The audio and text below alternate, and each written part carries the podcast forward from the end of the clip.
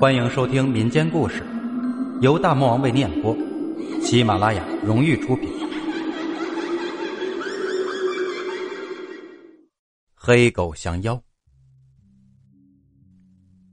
这是奶奶小时候，他们村里发生一桩奇事，她一再叮嘱我，以后出门在外，不该说的话千万不能乱说，避免引火烧身，招来祸事。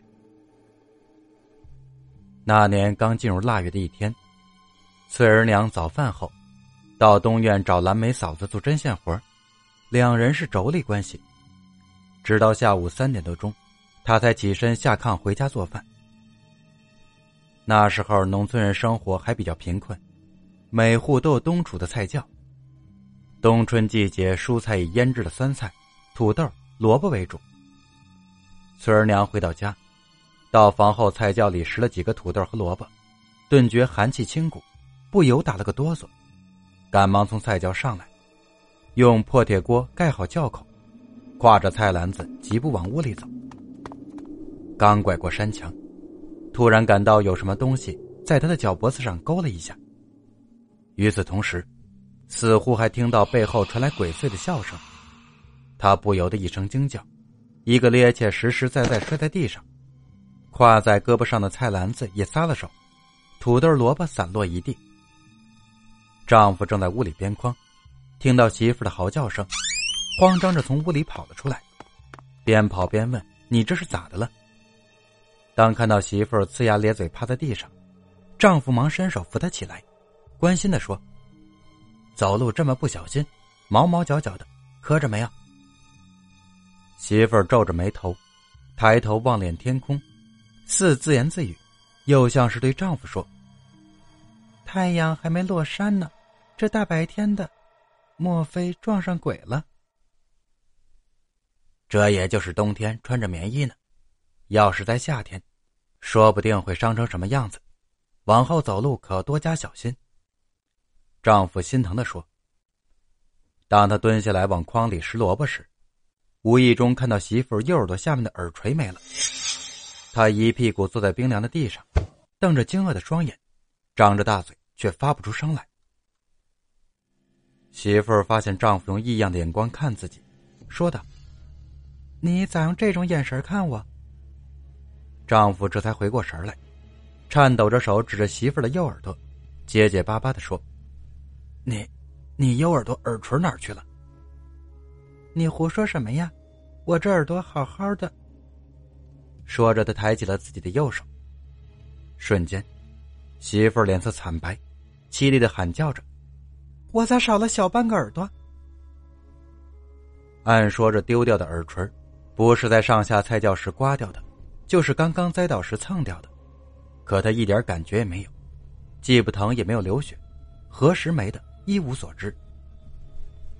夫妻俩把院子和菜窖里都找遍了，丢失的耳垂似在人间蒸发了一样。晚上熄灯后，夫妻俩仍在议论着这件诡异的事儿。忽然，听到东院传来大哥和蓝莓嫂子忽高忽低的吵架声，这可是从来没有过的。媳妇儿急忙披衣下炕，嘴里嘟囔着：“这半夜三更的，不踏实睡觉，吵的是哪门子架？”说着，与丈夫踉踉跄跄到了东院，想劝劝他们两口子，以免伤了和气。两人一进屋，就见大哥虎着脸，对着目光呆滞，耷拉着脸，盘腿坐在炕上的媳妇儿说：“你说你有灵验，坐着别动，把柜上的茶壶扔在地下。”他的话音未落，只见茶壶在空中划出一条弧线，只听咔嚓一声，茶壶掉在地上，摔得粉碎。蓝莓从鼻孔里哼了一声，冷冷一笑。